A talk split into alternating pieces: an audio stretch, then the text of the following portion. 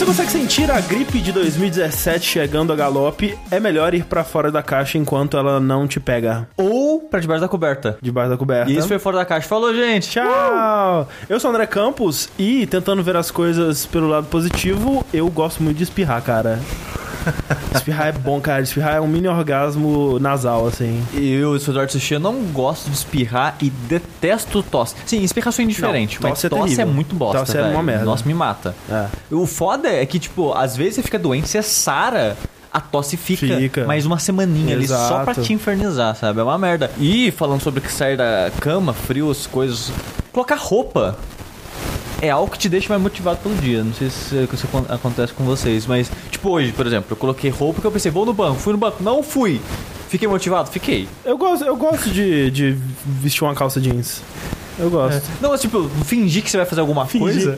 Ficar vestido que nem um ser humano. É, você pensa, pô, não, o ato de você tirar a roupa que você tava dormindo ah, já tá. é uma experiência, tipo, eu acho que vou fazer alguma coisa, né? Tô tirando É. aquela roupa lá. né? É, o cérebro é enganado. E eu sou o Caio Corraine e no livro que eu tava lendo, né, que eu falei no último Fora da Caixa, e uma das coisas que ele fala é isso, assim, que ele coloca a roupa da academia e aí ele vai, ele dirige até a frente da academia. Na frente da academia ele decide, eu entro ou eu vou embora? Então, tipo, ele meio que ele dá toda, ele dá a chance de tipo falar, não quero, eu posso ir embora. Mas a maioria das vezes vai ficar porque, tipo, cara, já tô aqui, já, tô, com a aqui, roupa. já tô com a roupa, então é, esse negócio de colocar a roupa pra fazer alguma coisa funciona bastante. Tanto que hoje eu tava, essas- eu tô, né, há muito tempo com o meu sono meio cagado e eu tô acordando tarde.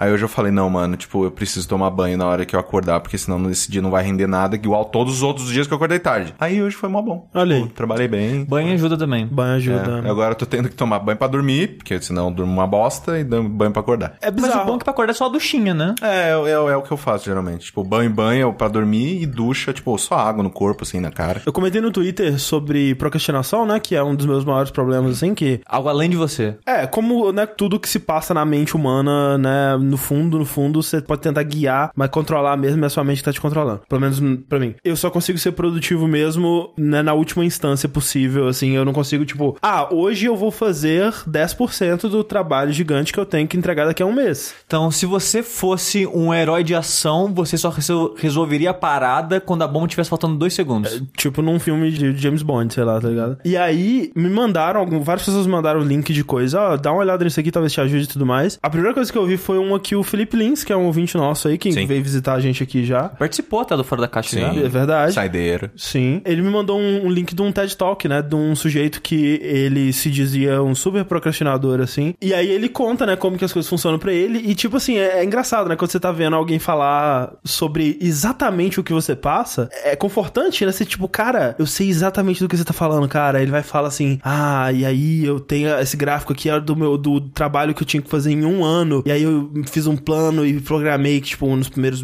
três meses eu vou fazer isso, nos segundos três meses eu vou fazer isso. E aí chegou que faltava, tipo, 72 horas pra eu fazer e eu não tinha nem começado, sabe? E eu, cara, eu sei como é isso, velho, que foda. E aí ele fala, é porque na mente do procrastinador tem o macaco do prazer, que ele quer o prazer instantaneamente, e é por isso que você não consegue. O macaco do prazer ele só tem medo do monstro do pânico, que o monstro do pânico chega quando tem um prazo ou alguma coisa assim, e aí você tem que fazer alguma coisa pra lidar com o macaco. E eu, caralho, vai. Aí eu, é isso aí, cara. Você vai dar a resposta da minha vida, cara.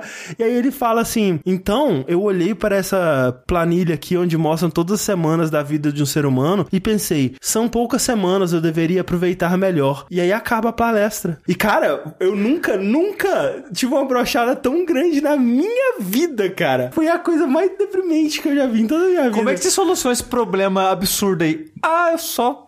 Só que eu não eu- queria eu- mais. Eu falei assim, falei, ah, então chega de ser procrastinador, né? Então tchau, gente. E, velho, eu fiquei tão puto, cara. Eu fiquei muito puto. Se força de vontade resolvesse, né, cara? Que, né? Lembrando, gente, que o Fora da Caixa é uma das atrações do jogabilidade que existem por conta das nossas campanhas do Patreon e do Padrinho, não é verdade? E graças ao maior público do universo. Isso é verdade, que nos sustenta aí desde 2015, que é absurdo, é inacreditável. Sabe uma coisa muito legal? Hum. Eu quero muito que chegue naquele ponto, assim, que, tipo, que a gente fala desde 2015 e as pessoas, caralho, 2015, né? Faz mó 2015, tempo, porra! caralho. É tipo quando você vê o restaurante, né, desde 1970 e Não, eu caralho. vejo atualmente, tipo, desde 1995, eu falo, "Pff, abriu ontem essa merda, É, né? exato. Aí eu paro pra pensar, Não, cara. no 20 anos já, É. cara. Nesse fim de semana, inclusive, eu ouvi histórias sobre pessoas que duvidavam que a gente seria capaz de manter o Ó. Patreon e o Padrim. Pessoas que, quando viram a gente lançando as campanhas, falaram: ah, que idiotas, vai durar apenas um mês, dois meses no máximo. Eu, pelo menos, não faço isso suficiente. Eu, eu queria tirar um momentinho do nosso episódio pra agradecer, de verdade, do fundo Sim. do meu coração, Sim. todas as pessoas que ajudam a gente. Porque assim, por algum motivo recentemente, na verdade foi acho que coincidência de eu ter encontrado vários canais de YouTube grandes. Falei, pô, maneiro que esse cara faz. Ele tem Patreon, vamos olhar o Patreon dele. E tipo, 100 dólares. Não, e, e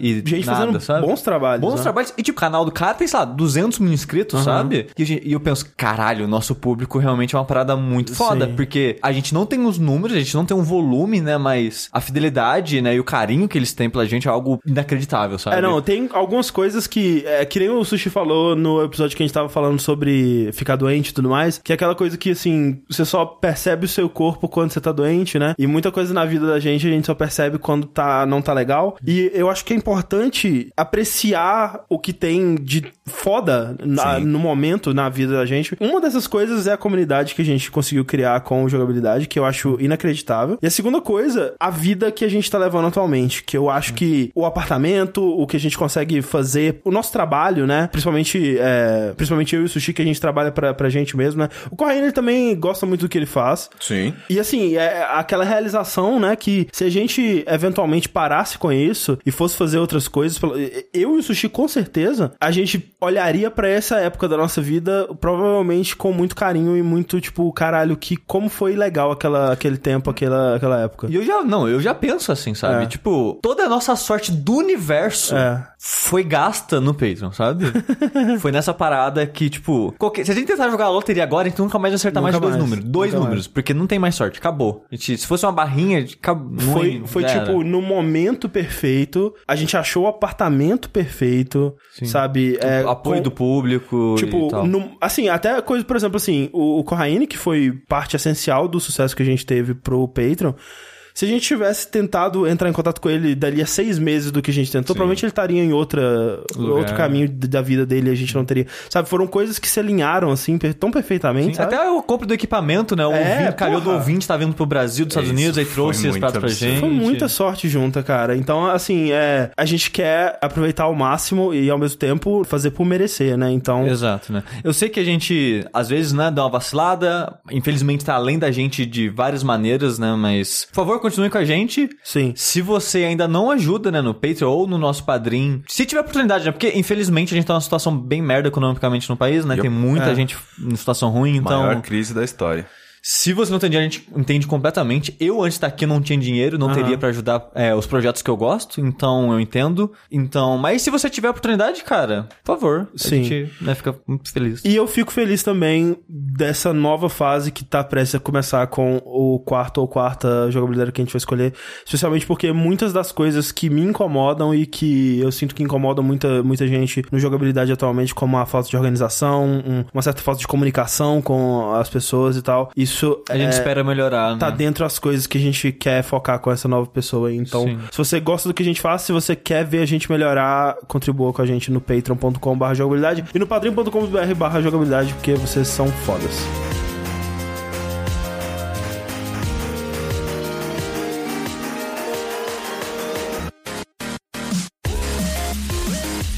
Falando, André, Ah. em coincidências da vida, Olha aí. eu assisti Dirk Gently. O que, que é isso aí? É, Não é só isso que chama a série. Dirk Gently's Holistics Detective Agency, eu não lembro, é um negócio assim. Agências de Detetive Holístico Dirk Gently. É tipo uma parada Ok. dessa. Que é uma série que foi produzida, eu acho, porque o showrunner dela foi o Max Landis. Olha aí. Foi a primeira série que ele trabalhou e ok, ele agora eu quero assistir isso. e ele encabeçou a série. E eu acho que talvez não tivesse existido uma pessoa melhor pra fazer essa série. Ah. Full disclaimer, eu não nunca li nada do Douglas Adams. Sim. E o Dirk Gently é um livro do Douglas Adams. Sim. Dois, dois livros, na verdade. Ele- Douglas Adams, Guia do Mochileiro das Galáxias. Exato, Sim. ele faleceu enquanto escrevia o terceiro livro da série. Infelizmente só tem, os, só tem dois, então. É muito triste quando acontece isso, né? Teve uma série também do Tezuka que ele tava escrevendo, que era uma série que parecia ser mó bacana, e aí ele morreu no meio também. Eu, eu fico muito triste quando isso acontece. assim. É, é triste também. Aconteceu com aquele cara lá do Guerra dos Tronos, né? Também já É morreu. verdade, né? Coitado, gente. O velhinho, deixa o velho curtir. Deixa Deixa o velho. Ó, não, deixa o velho. ó, Não tem nada a ver com o assunto. Deixa o velho curtir a vida, Não, gente. total. Nossa, 100%. mas eu também ser- não, não, não escrevi nem fudendo, Mas velho. Não, não, mas, o, mas o negócio é que nem é. Do que parece, gente. Um, rapidamente, não, um asterisco aqui, né? Pra, Sim, um pra esse asterisco. assunto, uma vírgula no caso. Símbolo ele, recentemente, ele tava falando sobre isso e parece que ele reescreveu o livro que tá pra sair, tipo, sei lá, cinco vezes. Aham. Então, tipo, não é que ele tá só Não, de sacanagem. certeza. Ele provavelmente tá tirando um tempo pra descansar, porque o cara Sim, merece a idade aquela dele. foto dele e correndo dentro da bola gigante é muito boa, cara. Não, e o pessoal fala dele, dele tá morrendo, tipo, você olha pra ele, ele parece um velhinho frágil, mas se você vê ele falando e tudo mais, o cara tá super de boa, É. sabe, assim. Não dá pra saber também que não dá pra ter certeza da saúde Mas do cara. quantos anos ele tem? Ele já tá É menos do que parece. Vamos ver quantos anos que ele tem. 68. Ah, tá de boa. Tá de boa. Eu olharia pra ele e daria uns 80. Né? Sim. Mas Dirk Gently. Sim. A série é baseada no livro, mas não usa nada do livro. Você tipo, só pega assim. É a premissa, mas não as histórias. Exatamente, é só o fio, na verdade, assim. Porque nos livros, no- tem, nos dois livros, só três personagens se repetem. Que é o Dirk e, sei lá, ajudantes deles, assim. É, eu não li o livro em si, né? Só li sobre o livro e tal. Então eu não sei especificamente a função desses outros dois personagens. Na série, o único personagem é o Dirk, que Hã. do dos livros. Aham. Nem coadjuvante aparece. A história não é a história de nenhum dos dois livros.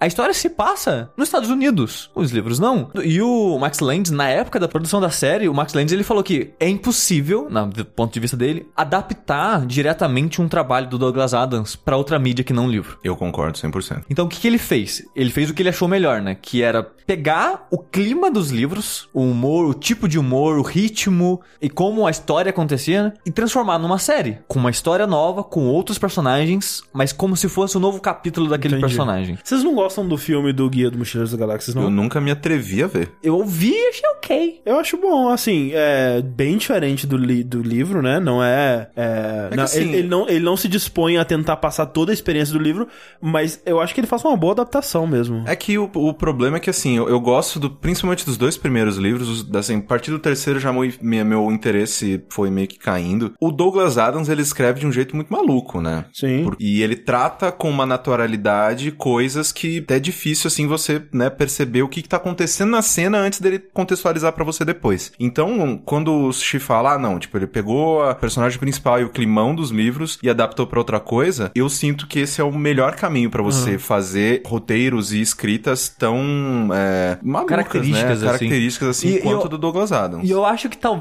foi o mesmo caminho que a Torre Negra tá tomando, né? A da Torre Negra faz todo sentido. Porque o filme, ele não é sobre um livro específico, ele seria o próximo livro. Entendi. Sim. Algo que aconteceu com Witcher também. Os jogos do Witcher não são dentro das histórias. Sim, eles É passam após o fim dos livros. Como eu falei, eu nunca li um do- o livro do Douglas Adams, mas eu meio que sei por alto, meio que por osmose, como é o Douglas Adams, né? Pelas pessoas falando. Então meio que já tá no consciente popular da, da galera o que é o Douglas Adams e os livros dele e o humor dele, essas coisas. Então, assistindo a série, eu consigo meio que ver o que as pessoas dizem do Douglas Adams lá, porque, cara, aquela série é um caos. É uma maluquice maravilhosa, sabe? Porque ela é caótica, ela tem muita coisa acontecendo. É, é até engraçado, porque, tipo, os dois personagens que estão no centro da história, que é o Dirk. Tem o Elijah Wood nessa porra. né? Exatamente. Ele é como se fosse o Watson do Dirk. Ah, tá. Quem, nesse e quem caso. que é o ator do Duck diante? Eu não, eu não sei o nome dele, eu nunca tinha visto ele na minha Ah. vida antes, eu, não- eu não, não sei o nome. Então, o Elijah, Elijah Wood e o Dirk, eles são meio que os protagonistas, assim, e eles estão meio que no centro da história. As outras pessoas que estão tentando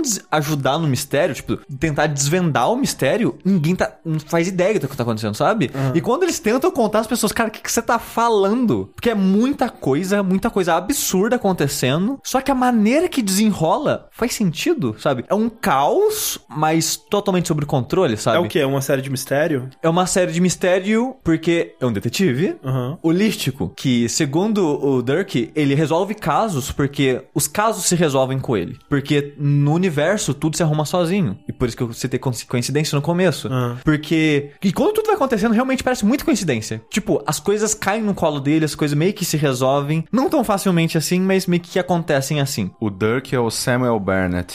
É, realmente. É, eu não conheço, Nunca não. tinha visto nada, mas ele tem uma, uma, uma face muito simpático. Person- Então, ele funciona muito pro personagem porque ele tem cara de bobão. É, é. E o Dirk, ele é meio que um bobão, sabe? Ele é um cara meio que awkward socialmente e um bobão, assim, Aham. inapto de fazer coisas, porque ele é meio que inútil em tudo. A história começa com a primeira cena, que é tipo uma câmera meio que andando por um apartamento, todo ensanguentado, com pessoas cortadas no meio, com mordida de tubarão no teto, sofá, tipo, com uma mordida que ao mesmo tempo que mordeu o completado do sofá, queimou o sofá. Então, tipo, aconteceu algo muito estranho ali. E tinha um gatinho, e alguém aparece e leva um gatinho embora. Aí depois é a polícia chegando e, cara, o que, que aconteceu aqui? Por que, que tem mordida no teto? O que, que tá acontecendo? Quem que partiu o cara no meio? Sabe? E coisas assim. Aí o mistério é isso, tipo, o que aconteceu aqui? E depois, no- mais pra frente no episódio, você descobre que o Dirk, ele foi contratado por uma das pessoas que morreram nesse apartamento pra desvendar quem matou ele. Porque ele sabia que ia morrer e, e contratou o Dirk pra salvar a filha desse cara, dele mesmo, e quem foi, como que isso aconteceu, essas Sim. coisas, Pra investigar esse caso. Então a história gira em torno desse caso. A história da série toda? Sim, da temporada toda. Porra, Só teve legal. uma temporada até agora. Quantos temporada, episódios? oito episódios, curtinha, mas extremamente concisa. Eu achei, o- a- eu achei o tamanho dela maravilhoso. E a história, o louco dela é que ela tem muitos núcleos. Ela tem os detetives, da, tipo, da polícia, que são. Cara, a dupla de detetive é muito boa. Tem o Dirk e o Elijah Wood. Aí tem uma outra assassina. Que é- ela é como se fosse o anti-Dirk, assim, porque ela, ela é uma assassina holística. O Dirk vem as respostas do caso pra ele. E ela mata as pessoas que chegam a ela. Ela simplesmente, eu tenho que matar essa pessoa, eu sei que eu tenho que matar essa pessoa, eu mato essa pessoa. Ah. E o universo corrige o curso das coisas pra ela sempre sobreviver e sempre matar as pessoas, do mesmo jeito que o universo corrige as coisas pro Dirk resolver o que ele tem que resolver. Tem um mistério por trás de por que, que eles são especiais assim. Imagino que vai ser o tema da próxima temporada, porque ela é meio que pincelada nessa e dá brecha que vai continuar esse assunto. Que o assunto da próxima temporada vai ser sobre o passado dele, porque que eles são especiais assim. Aham. Mas nessa, nessa temporada só fica, tipo, é mais aprendendo, conhecendo eles assim, do que entendendo por que, que eles são assim, sabe? Entendi. E os personagens são muito bons, cara. São muito carismáticos. Tem duas mulheres muito fodas na série, que é a Farrah, que é uma... Que acaba ajudando o Dirk e o Elijah Wood a resolver o caso. Ela é muito foda. A irmã do Elijah Wood também entra na história. E ela também é uma personagem muito foda. Aí tem um outro grupo louco, que também é um outro núcleo de pessoas supostamente especiais. Acaba aparecendo na história também. Tipo, tem muita gente na história. E, e aquela parada que eu falei que, tipo, a história ela é meio caótica, porque é muito rápido. Tudo que acontece é muito rápido. São muitas pessoas pra tomar conta ao mesmo tempo. Cada uma com um pedaço da história nelas. Que o Dirk e, e o Elijah Wood ao- aos poucos vão pegando essas informações e acumulando neles. E eles acabam, né, sendo as únicas pessoas que entendem e sabem tudo que tá acontecendo. Mas ao mesmo tempo que ela é um caos, ela, ela encaixa perfeitamente. Porque quando você tá assistindo, você pensa, cara, pra onde que você tá indo, cara? Eu, não, con- eu não consigo entender, sabe? A, série tá boa, só que, cara, eu não consigo imaginar pra onde isso vai subir. O que que tá acontecendo? Pra onde que isso vai? Quem são essas pessoas? Isso Tipo, você tava pensando em qual episódio? Quase todos.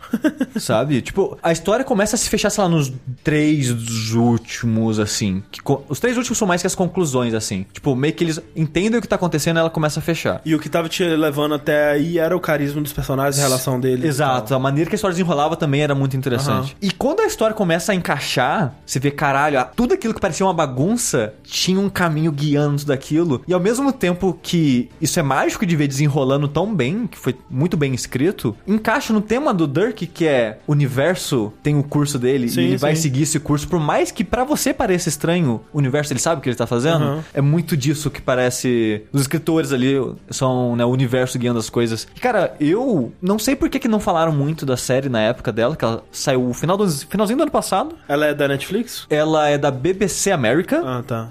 com a Netflix. Aí a BBC publicou nos Estados Unidos e a Netflix publicou pro resto do mundo. Entendi. E, cara, fazer, fazer série é uma parada muito cara, né? Eu imagino. Opa. Televisão, filme, Nossa. essas coisas. Porque, procurando mais sobre a série, a primeira coisa, camada de informação que eu achei foi: ah, a série feita pela BBC América e pela Netflix. Procurando mais sobre a série, eu vi que.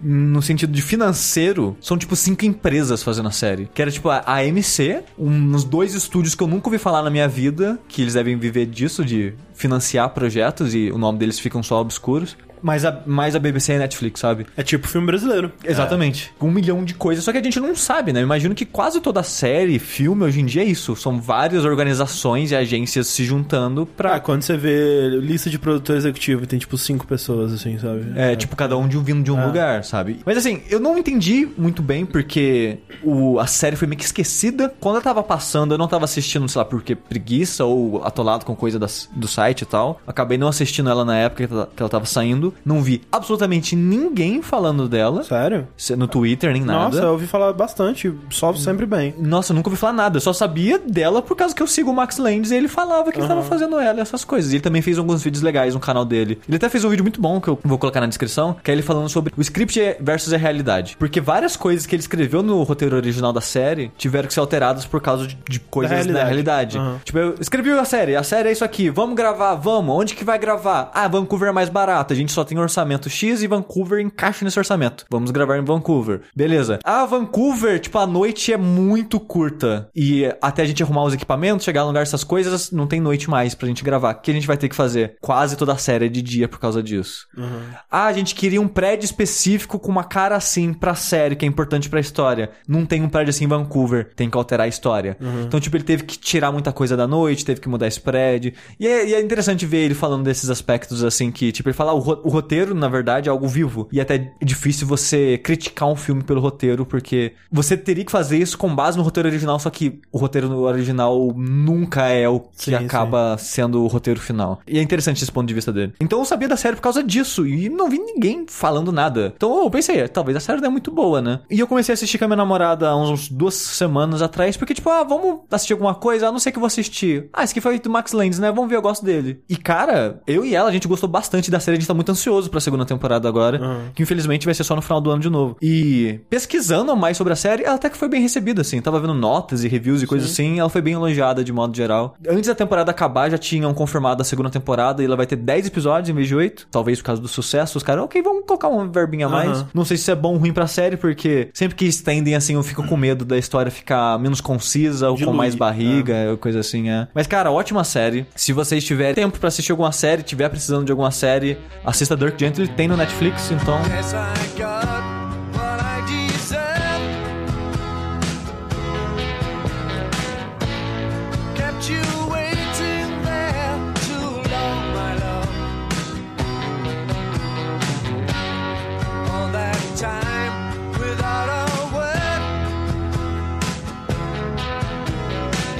Eu já vou dizer pra vocês não assistirem Dark Gently e assistirem Better Call Saul, que é uma série que eu já falei dela aqui no Fora da Caixa quando terminou a segunda temporada. Começou recentemente a terceira temporada. É doido que ela, assim como Dark Gently, é uma parceria, né? Só que ela, acho que ela é da AMC com a Netflix. Sim, a AMC ela lança nos Estados Unidos no próprio canal e no resto do mundo é publicado pela Netflix. Pra quem não sabe, Better Call Saul é um spin-off de Breaking Bad, onde a gente acompanha as aventuras do Saul Goodman antes dele ser Saul Goodman, né? Quando ele ainda era James McGill.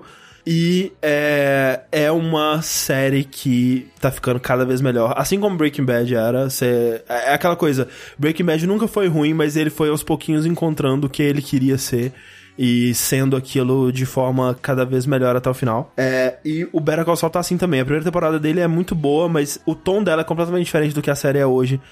É, hoje ela lembra muito mais do Breaking Bad mesmo, em questão de tom, em questão de. do até qualidade de, do script, qualidade da direção. Ainda é uma equipe cheia das mesmas pessoas que fizeram Breaking Bad, né? O, o showrunner dela ainda é o Vince Gilligan, que é o criador de Breaking Bad. E cara, a melhoria de uma temporada pra outra, né? Essa terceira ela ainda tá no meio, né? Ela, acho que se lançou quatro episódios dela, provavelmente vão ser, é, sei lá, 13, alguma coisa assim, então nem no meio ela tá ainda. Mas só vai aumentando, cara. E eu lembro de ter dito na temporada passada, né, quando eu falei sobre ela aqui no, no Fora da Caixa, que parecia ser uma série que o que as pessoas não falavam sobre Better Call Saul é que era uma série sobre o Saul Goodman e sobre o Mike. E isso, cara, é mais verdade que nunca na terceira temporada. Inclusive, inclusive na terceira temporada, agora é sobre o Saul Goodman, o Mike e o Gus, que agora voltou também pra terceira temporada e tá aparecendo, né? Com bastante. É, bastante frequência, inclusive já teve episódios bem focados nele, assim.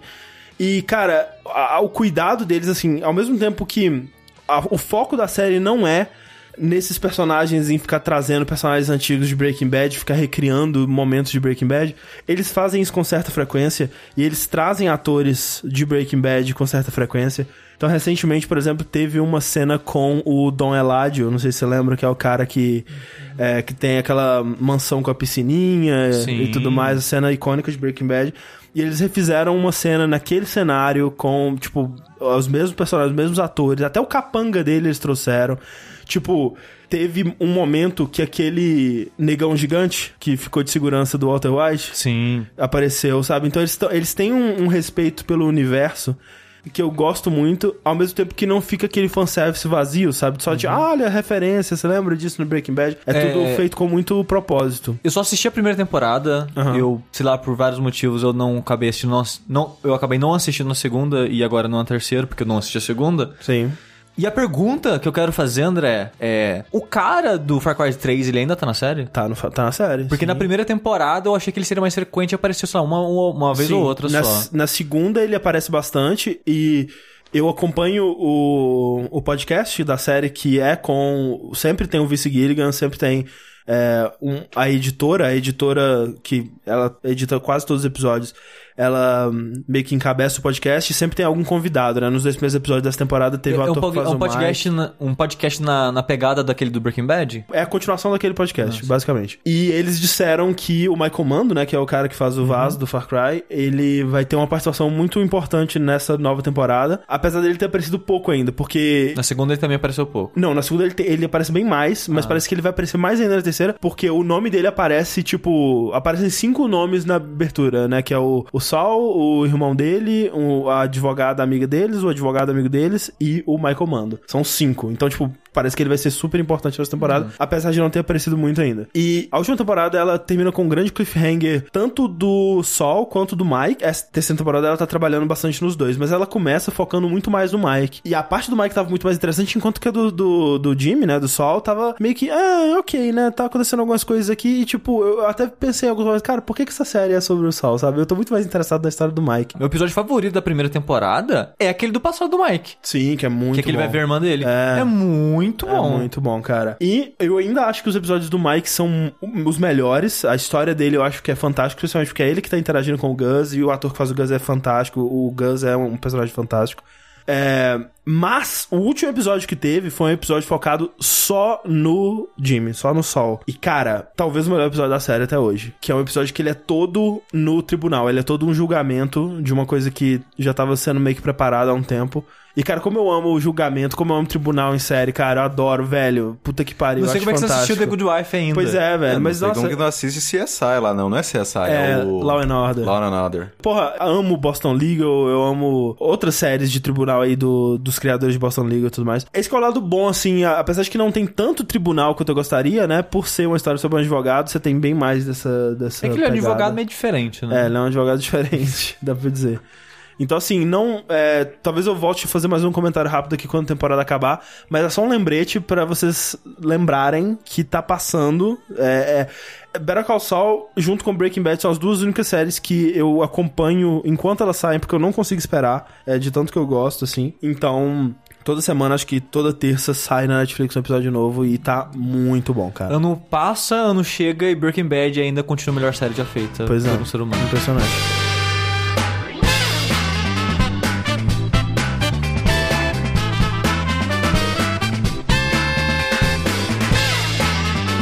Eu só queria dar mais uma recomendação aqui, que foi uma coisa que eu conheci essa semana e eu acho que mais pessoas têm que conhecer, que é o canal da TV Quase. Sim.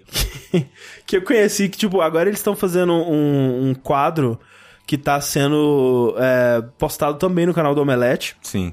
Que é um quadro de humor chamado Choque de Cultura, que eles analisam filmes, eles falam de filmes, eles falam de cultura. Só que a pegada do quadro é um canal de humor. Pelo que eu sei, eu não conheço muito, talvez o Corraine saiba dizer melhor, mas são jornalistas e pessoas que estão aí. Eu conheço o Daniel Furlan, Sim. é que é- eu conheço de nome essa pessoa da internet. O Fulan, ele trabalhou muito tempo na MTV, ele fazia o último programa, ele, ele tava também com um outro canal, que é o... Ai, junto com o Bento Ribeiro, com Ah, o... Bento Ribeiro é excelente. Eu não lembro agora o, o- qual mas, o nome do mas canal. então, são humoristas, né? Pessoas que estão aí no, no- provavelmente no circuito de stand-up e outras coisas aí do Brasil. Exatamente. E eles estão A fazendo. galera que conhece a galera que conhece a galera. Exatamente. Eles estão fazendo esse canal que o programa mais longevo deles é um sobre futebol, que as pessoas dizem que é engraçadíssimo. Tudo mais eu nunca assisti. Mas eu assisti os cinco episódios que existem desse programa Choque de Cultura. E provavelmente é a melhor coisa de humor que eu já vi brasileira feita da história, cara. É bom demais. É muito bom, cara. É muito bom, velho. Porque a premissa do programa é que é uma bancada com um mediador e três, é, né, pessoas discutindo sobre os lançamentos do cinema. Só que os, os quatro, eles são um motorista de van.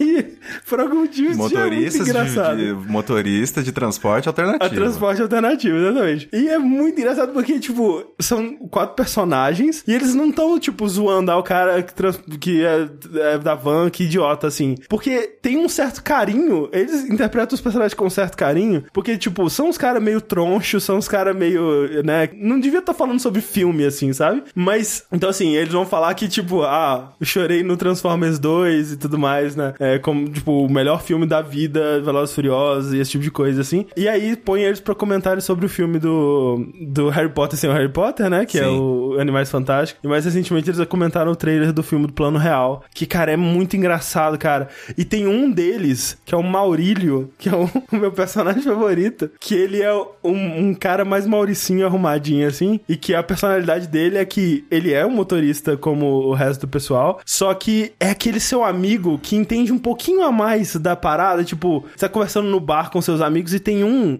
que ele, sei lá, ele entende um pouquinho a mais de matemática. Então, pro todos os outros, aquele cara é o gênio da matemática. Aquele cara, velho, ele sabe tudo sobre matemática. Então a gente vai trazer ele pro nosso painel pra falar sobre matemática. Só que aí quando ele vai falar, ele vai se imposta todo pra falar sobre cinema, assim, com aquela linguagem pomposa, e só fala bosta, sabe? Então é tipo, é muito engraçado, velho. E quando ele começa a argumentar as coisas com os outros, e eles, tipo, cara, o que, que você tá falando, velho? Cala a boca, cara. É, cara, é genial, velho. Não, e Eu- é, e é engraçado, assim, que é um programa, né, que são quatro personagens, e eu gosto, eu acho que eu gosto, eu não tenho, pre- eu não tenho, eu não consigo ter um favorito. Sim. Eu gosto de todos Todos, iguais. todos são muito bons, cara. Talvez o do Furlan seja o meu favorito. Qual que é o fulano? Porque ele é o que fala com a língua Com a língua preta. preta. Ele é muito bom, cara. Cara, e quando ele, fa ele fala, tipo, de coisa assim, tipo, que ele foi levar o filho no, no cinema, aí. Cara, aí, ah, não, porque o tal filme era. Tinha, é, tinha que ter sido feito nos Estados Unidos, porque lá eles constroem um prédio só pro filme, depois eles destroem. E, tipo. É um, um programa muito bom. É muito e bom. o. Acho que é Rogério o nome do cara que é o mediador. Ele é bom demais, Ele é bom cara. porque ele tá, tipo, ele tá, tá de falando saco merda. cheio, cara. Tá falando merda. Ele tá de saco cheio com todo mundo, velho.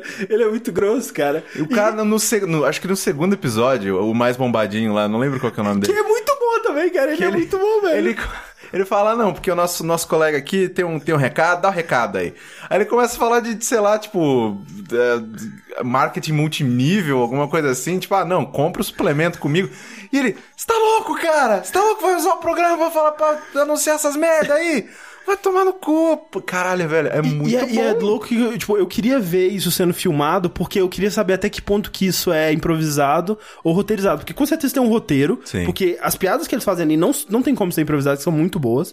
Mas, ao mesmo tempo, é tão natural, sabe? Que deve ter muita coisa que é improvisada também. Então, eu queria saber o processo de, de fazer isso. E, é, cara, é muito bom. É, Assim, é- eu fico com medo de... Né, com- só existem cinco episódios e agora eu acho que vai passar a ser semanal, toda segunda vai ter. E eu fico com medo de desgastar, sabe? E, Sim. eventualmente, eu não achar mais tão engraçado. Como quase tudo de comédia, né? É- Um dia o Porta dos Fundos já foi incrível. Exato. O de Porto dos Fundos já foi, tipo, né? A crista da onda do humor, assim... Ainda é bom, mas, tipo, Não, não, é que nem era. É, é que, assim, o que eu sinto muito com Portos Fundos, isso não aplica a todos os vídeos, eu ainda acho que tem alguns vídeos que são muito interessantes, é que, tipo, ok, tem um vídeo lá que o nome dele é término, né? Aí tem alguém chorando, assim, na, na thumbnail, você fala, ok, deve ser um término de namoro. Aí você clica E aí é um cara entrando no escritório do chefe e o chefe falando que tá demitindo ele, mas como se fosse um término de namoro.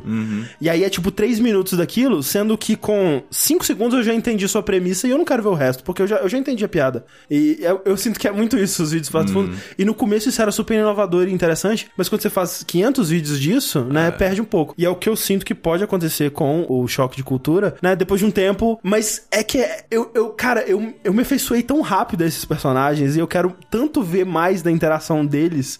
Que eu preciso de mais vídeos disso, cara. É muito bom, velho. Eu quero ver eles comentando todos os lançamentos pra sempre até o fim da existência, assim. Então, Agora, quando você, quando você vai assistir filme só pra ver o vídeo deles. é, basicamente.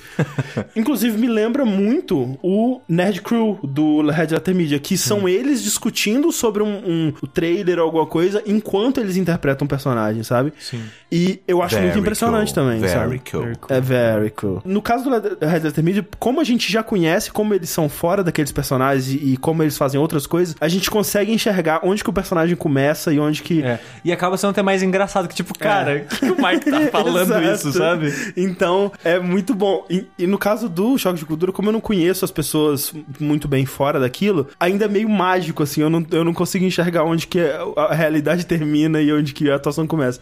E é uma daquelas coisas que, assim, eu, como produtor de conteúdo para a internet também, e que de vez em quando tento fazer umas coisas meio engraçadas e tudo mais, André, você aprendeu a fazer um mod de Tony Hawk pra um segundo de vídeo? foi, cara. Foi. Isso que na, quando eu tava gravando o vídeo, eu dei a instrução. Falei, André, faz uma imagem minha, um JPEG lento e só faz colagem. Colagem, tipo, de escola. Recorta uma imagem e coloca em cima. Não, ele foi fazer mod. Eu, tá é que eu, não, eu, não- eu fiquei quebrando a cabeça ver como é que eu fazia e aí ver essa ideia, eu, bom, tem que ser isso aí, mas nada demorou. É aqui. Mas não, não, não, foi maravilhoso, tem que fazer mesmo. É isso aí. É. Então eu fico olhando é, vídeos de outras pessoas que fazem conteúdos parecidos e pensando, ah, ok, eu melhoraria isso aqui, eu conseguiria fazer isso melhor, ou eu conseguiria fazer isso parecido, né? Ou, né, nossa, que interessante o que você fez aqui, eu vou acoplar isso a próxima vez que eu estiver fazendo. Vídeos desse tipo, ou do Red Letter Media, do Nerd Crew, eu assisto e eu fico meio que paralisado criativamente, porque é tão longe do que eu seria capaz de fazer, é tão bom, velho, é tão engraçado, é tão criativo, é tão bem atuado, que eu, eu, não, eu não consigo, eu, eu não consigo fazer nada, sabe? Não tem nada que eu co- co- contribuiria pra esse vídeo. E é, e é por isso que me cativa tanto, assim, então... É, porra, velho, parabéns pro pessoal do TV Quase aí, que é, é uma das melhores coisas que eu já vi na internet brasileira. Eu não conheço TV quase, não vi esses vídeos ainda. Nossa, é muito bom. Mas Nerd Crew realmente é bom pra caralho. Se você É. manja de inglês, cara, por favor, assiste muito bom, isso. velho. eu vou deixar a descrição dos. Eu vou colocar essas porra tudo na, na descrição do post, então vai no Sim. site ver se. É, qual que é a ideia do Nerd Crew, pra quem não... O Nerd Crew, ele é meio que um podcast falso, só que em vídeo. Ele É. não, é- não tem um áudio mesmo. Que o que mais tem na internet hoje em dia, nesses canais, portais grandes, tipo IGN ou Rooster Jogabilidade. Teeth, jogabilidade. É, um bilhão de canais que fazem uma bancadinha, né, com pessoas que sentam ali e discutem é, trailers e coisas desse tipo. Nerdist, né, faz muito disso também. E hoje em dia, muitos desses sites fazem um podcast, né? Gravando né, também, coloca no YouTube Sim. e, o que seja. É, então, eles estão meio que satirizando, né? Esse, esse pessoal É. desses programas. E onde eles são muito, muito empolgados com tudo que sai que é nerd. É, Só tipo- que eles são sempre pagos, né? aí estão elogiando alguma coisa, aí alguém critica, não, não, não, gente, não pode criticar isso aí que os caras estão pagando a gente. pra-" Então, é- é- na verdade, eles não satirizam os filmes em si. É. Eles satirizam A cultura, A cultura- de hype absurdo em, em- em volta Sim, de tudo, inclusive absolutamente tem, tudo. Tem ótimos vídeos que colocam lado a lado o Nerd Crew com programas de verdade. Sim. E você vê que, assim, tipo, porque, né, sempre tem, sei lá, um Loot Crate, Sim. tem é, esse tipo de... De, de, de, De anunciador, É, a, de- é a modinha, né? Tem um bilhão de crate de tudo hoje em Sim, dia. Tem, tem no. Brasil agora também. Sim. que- Sim, tem no Brasil e tal. E, tipo, é, tem umas assim que eu olho e falo, pô, vem coisa legal Sim. pra caralho. Tipo, se tivesse aqui, Very com certeza. very né? cool. Né? É, mas o- aí eles meio que chegam num, num extremo, né? Que nem aquele lá que. eles estavam tirando assim, tipo, ah, nossa, tem um Bubblehead do Thor. E é uma bosta, tá ligado? Um troço muito nojento. E, e, ah, nossa, que incrível, nossa, isso aqui vai ficar incrível na estante. E, cara, o que eles fizeram com aquele estúdio tem tanta coisa. Tem. Mas tanta coisa, tanto boneco, Eu- almofada. Eu, eu, fi- eu fiquei muito feliz, porque assim, saiu o primeiro episódio, mas totalmente na zoeira. Eu, Ah. A impressão que passa, pelo menos, é que, tipo, vamos zoar, porque direto eles fazem de fazer um vídeo único, É. com uma zoeirinha só e nunca mais fazem o mesmo tipo de coisa, né? E quando eles fizeram Nerd Crew, eu pensei, vai ser isso, né? eles nunca mais vão fazer, que Sim. pena. E eles fizeram de novo. E de novo. E de novo. E de novo. E de novo, tem acho que quatro episódios agora. E cada vez que passa, o estúdio tá com cada vez mais boneco Sim. e cada vez mais produzido. E eu falo, ok, cara, eles vão continuar com essa porra e eu tô muito feliz com isso, Sim, cara. É muito bom, velho. É uma das melhores Inclusive, coisas. a, a coisa que eu mais tenho feito nas últimas semanas, mas não é disso que eu vou falar aqui hoje, é que eu tô finalmente assistindo toda a playlist de Best of the Worst, né? Opa, e sim. Meu Deus do céu, cara. Como que no começo não gostava do Mike? É muito Tá, bom. é, né, na época que, né, que eu falei do Red Letter Media no Fora da Caixa, eu tava nessa, que eu fiz maratona de todos, Best of the Worst, quase todos. Eu, eu parei um pouco antes de, de acabar tudo, que já, tá, já tinha assistido há pouco tempo. Em que? Acho que em uma semana. É, eu tô de assistindo, tipo, um por dia, assim, antes de dormir. É, É muito bom, cara. Vai se fuder, cara, é bom demais. É um canalzão da porra.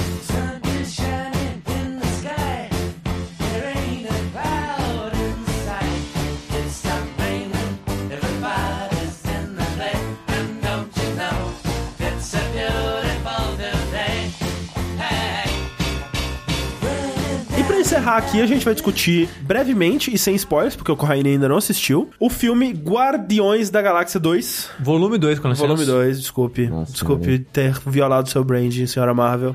Voltando, né, um pouco antes ainda, a gente já comentou um pouco sobre tanto Guardiões da Galáxia quanto de expectativas pra Guardiões da Galáxia. O Corraine, eu sei que ele ama o primeiro filme. Adoro, melhor filme da Marvel. É, o Sushi acha ok. Acho bom. Bom, eu gosto também. E eu tava bem descrente do segundo, porque. Por vários motivos, na verdade. Porque uma das. Como eu comentei da vez que eu falei sobre isso, a boca pequena sobre o filme é que por eles estarem gravando muito separado, né? É, Muito tela verde e tudo mais, os atores não estavam conseguindo interagir muito entre si. E eu tava ficando meio preocupado com isso, porque uma das coisas principais do primeiro filme era a química entre Sim. o grupo e tudo mais. E, e eu ouvindo isso, eu também fiquei levemente preocupado, porque uma das minhas séries favoritas, né, que é a Arrested Development, ela teve a quarta temporada produzida pela Netflix e muitos anos depois que a série terminou, né? É. Então, todos os atores da série estavam em momentos totalmente diferentes da vida dele. E alguns viraram astros de Hollywood, tipo, sei lá, Michael Cera. Sim, sim. Então, pra conseguir age- agendar todo mundo, foi muito raro as ocasiões. Então, a maioria dos episódios, os personagens não se encontram. Tô em tela verde.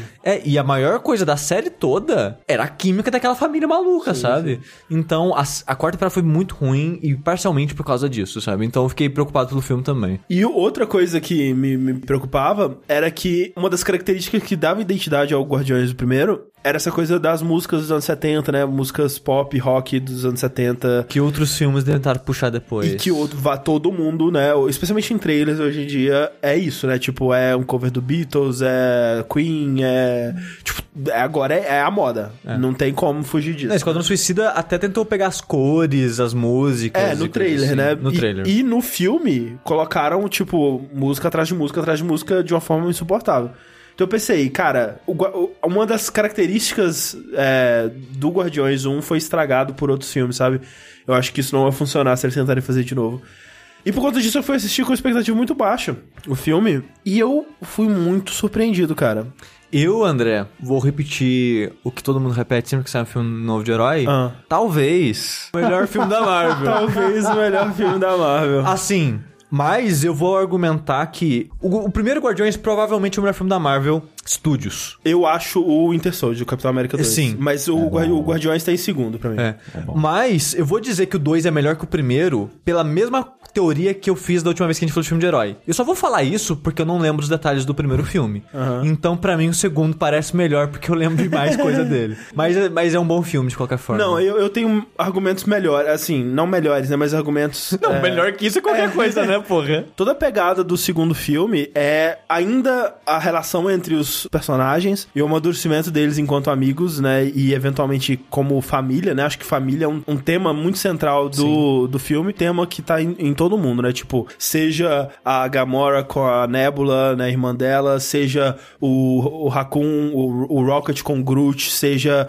É, O Peter com o pai Peter dele. com o pai dele, né? Que os, é o Kurt os Russell. o povo dourado lá. O pessoal dourado, o, a, a família de é, Piratas do Espaço lá do Yondo, né, e tal. Tipo, família tá em todos os, os coisas, então ele é um filme tematicamente muito coeso, que eu já acho interessante, porque temática nesses filmes é algo que geralmente não existe, assim. Ele é muito bem amarrado. Exato, é. Tudo nele é muito amarradinho e certinho encaixa perfeitamente. E, cara, todos os personagens têm um arco narrativo, até se for pensar, tipo, até o, o, o que o ator é o, o irmão do James Gunn lá, que é o. Ah, sim, sim, sim. Que é o, é o, é o, é o- maninho pirata lá, amigo do Yondo, que ele era super pontinha no primeiro, e nesse ele tem um, um pedacinho maior. Até ele tem um arco, sabe? Até ele tem uma historinha, uma, uma um desenvolvimento. Então, tipo, todo mundo. Não, sabe? até o Stallone tem um arco, se duvidar, sabe? É, que, que eu acho que é a primeira vez que o Stallone aparece. Sim, Né, sim. Como, como personagem. Curiosidade, não sei se você sabe, André. O personagem do Stallone e aquele pessoal que aparece com ele depois é o grupo do Guardiões da Galáxia original. Eu tô ligado. É muito legal isso. É. E eu fico, tipo, será que ele vai aparecer no próximo filme? Com certeza, Porque uma né? série própria eles não vão ganhar, mas seria legal se desaparecesse de novo. É porque a próxima aparição dele já vai ser no filme da Guerras Infinitas lá, do Infinity Wars lá. Do Guardiões, no caso. Do Avengers. É, não, a aparição dos Guardiões, né? Então, a não aparição- do Stallone. É, então, pois é, a próxima aparição dos Guardiões vai ser nesse filme da, guerra- do, Sim, do Avengers. é Mas então, assim, toda a história desse filme é o Peter Quill, que é o Chris Pratt, né? O Star-Lord. Star-Lord. Ele encontra, enfim, o pai dele, né? o pai que- dele encontra ele. É, o pai dele encontra ele, algo que já tinha sido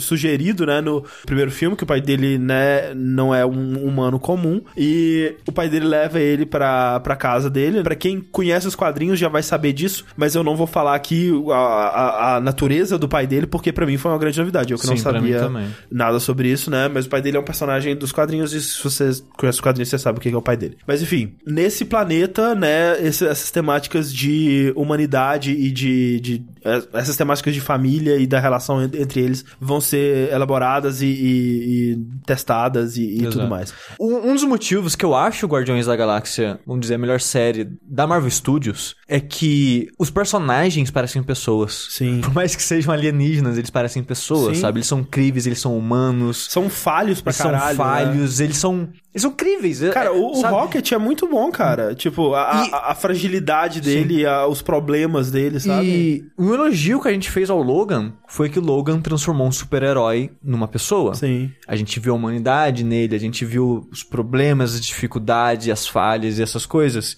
E isso fez o filme ser ótimo. Aham.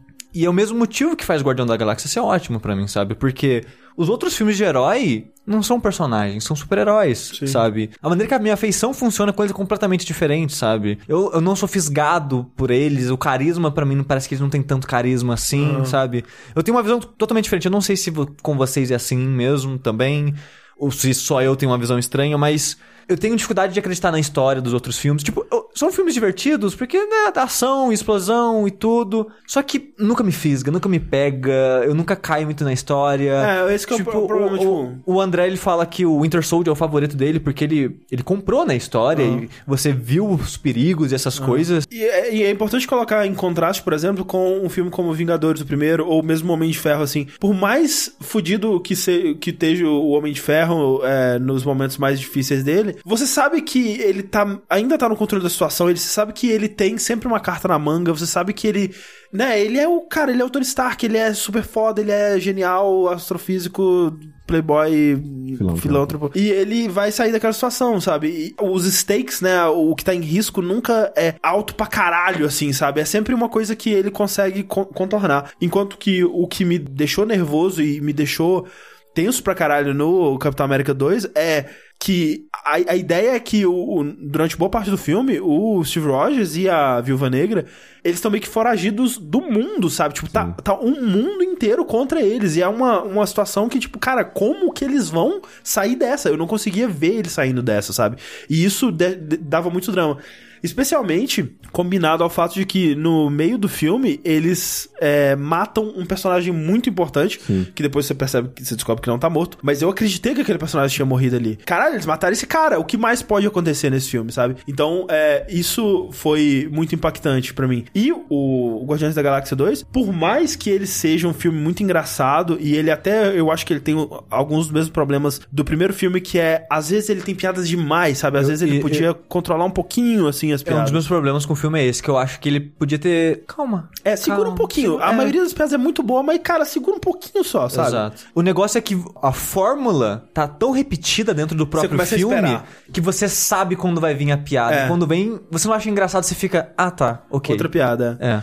É, mas assim, eu acho o filme muito engraçado. é, a maior parte das piadas dele funcionou pra mim. Mas a graça dele pra mim não é as piadas. É justamente eles colocarem esses personagens em situações tão extremas quanto. Tipo, quando você descobre a natureza do vilão do filme. E Eu, talvez o melhor vilão da Marvel Studios. Sim, eu acho, porque, de novo, é muito amarradinho. É um vilão que ele tá interligado diretamente com a trama. Quando você pensa no vilão do primeiro filme, ele é um, ele é um alien que ele tem uma coisa. Ele, ele quer o MacGuffin do filme, que é a pedra super poderosa. Os heróis têm que pegar a pedra super poderosa. E é isso. Essa, eles não têm nenhuma ligação, né?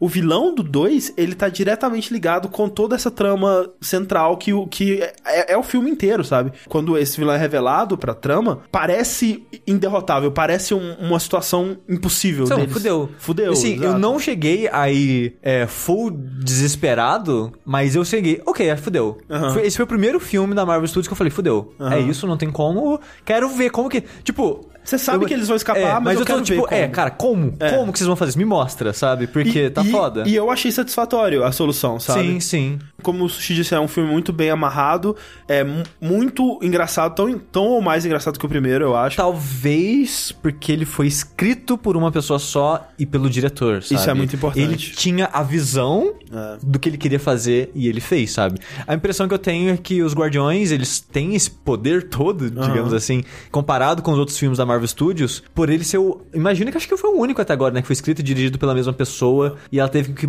mais controle do que o normal, Aham, né? O Guardiões, então, né, ele tem um conflito interessante, ele tem uma temática interessante, ele é muito bem amarrado. E ele é um filme bem sombrio, né, cara? Ele trata de, de temas que eu não esperava. O final dele, um tanto quanto melancólico. Eu achei um pouco forçado. Aham. Parece meio artificial a maneira que as coisas acontecem. Aham. Mas a execução, de modo geral, tipo, depois que aquilo aconteceu, Aham. o que eles fizeram, eu achei muito bem feito, sabe?